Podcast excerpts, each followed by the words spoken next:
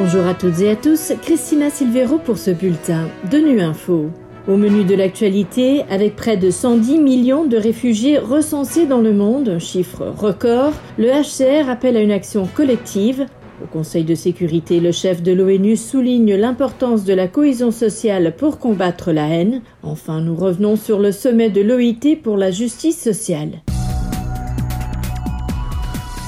Environ 110 millions de personnes sont déplacées dans le monde, un nouveau et triste record qu'annonce l'Agence des Nations Unies pour les réfugiés dans son rapport annuel ce mercredi. Le HCR appelle à une mobilisation collective face aux déplacements forcés qui atteint un niveau record en 2022. Mais qu'entend-on par déplacement forcé? Explication de Céline Schmitt, porte-parole du HCR en France. Ce qu'on entend par déplacement forcé, c'est des personnes qui sont forcées de fuir leur ville, leur village, leur maison, parfois leur pays, en raison de la guerre, de conflits, de violences, persécutions ou de violations de droits humains. Et donc malheureusement, les chiffres qu'on annonce aujourd'hui sont encore à la hausse et c'est un nouveau triste record qu'on annonce, puisqu'à fin 2022, ce sont plus de 108 millions de personnes maintenant qui sont déracinées dans le monde à cause de la guerre, à cause de la violence, à cause de persécutions. Et c'est une augmentation de plus de 19 millions depuis fin de l'année 2021. Donc c'est une grande augmentation. En partie, cette augmentation est liée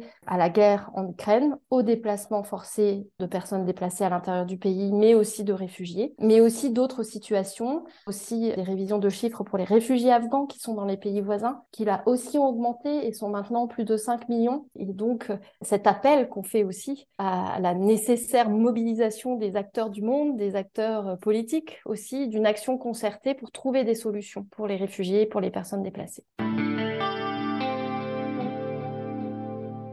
Alors que nous nous dirigeons vers des sociétés de plus en plus multiethniques et multireligieuses, nous devons investir dans la cohésion sociale. C'est ce qu'a affirmé ce matin le secrétaire général des Nations Unies lors d'une réunion au Conseil de sécurité portant sur les valeurs de la fraternité humaine pour la promotion et la pérennisation de la paix. Une réunion à laquelle sont intervenus le grand imam de la mosquée Al-Athar ainsi que le Saint-Siège. Antonio Guterres a fait valoir que la haine est un danger qui nous guette tous et que chacun doit combattre. On l'écoute. Nous devons veiller à ce que chaque communauté se sente respectée dans son identité unique tout en se sentant pleinement appartenir à la société dans son ensemble. Nous devons reconnaître la diversité comme une richesse de toute société et non comme une menace. La haine prend racine dans le terreau de l'ignorance et de la peur. Mais lorsque nous enrichissons le terreau de la connaissance avec des faits, de la science et de la vérité historique, la haine ne peut pas se répandre comme une mauvaise herbe mortelle. Cela demande de garantir une éducation de qualité pour tous, partout, y compris pour les femmes et les filles. Cela demande de soutenir des systèmes éducatifs qui inculquent le respect de la science et qui célèbrent l'humanité dans toute sa diversité. Et cela demande une hausse des financements pour l'éducation, la consolidation de la paix et la solidarité mondiale.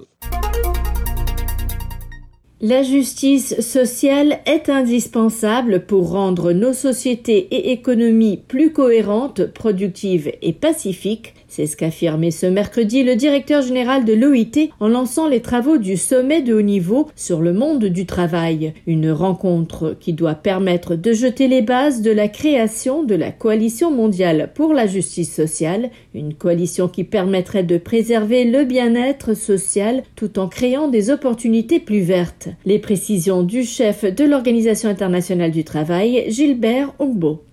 Notre responsabilité est de garantir que la transition juste vers une économie plus durable se fasse de manière équitable.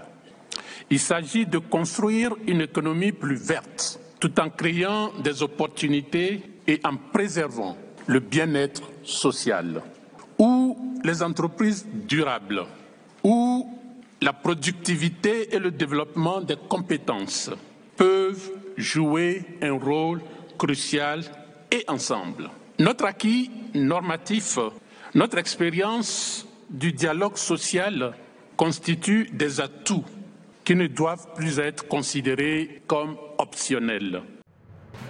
Voilà, fin de ce bulletin de Nu Info. Merci de votre fidélité. À bientôt.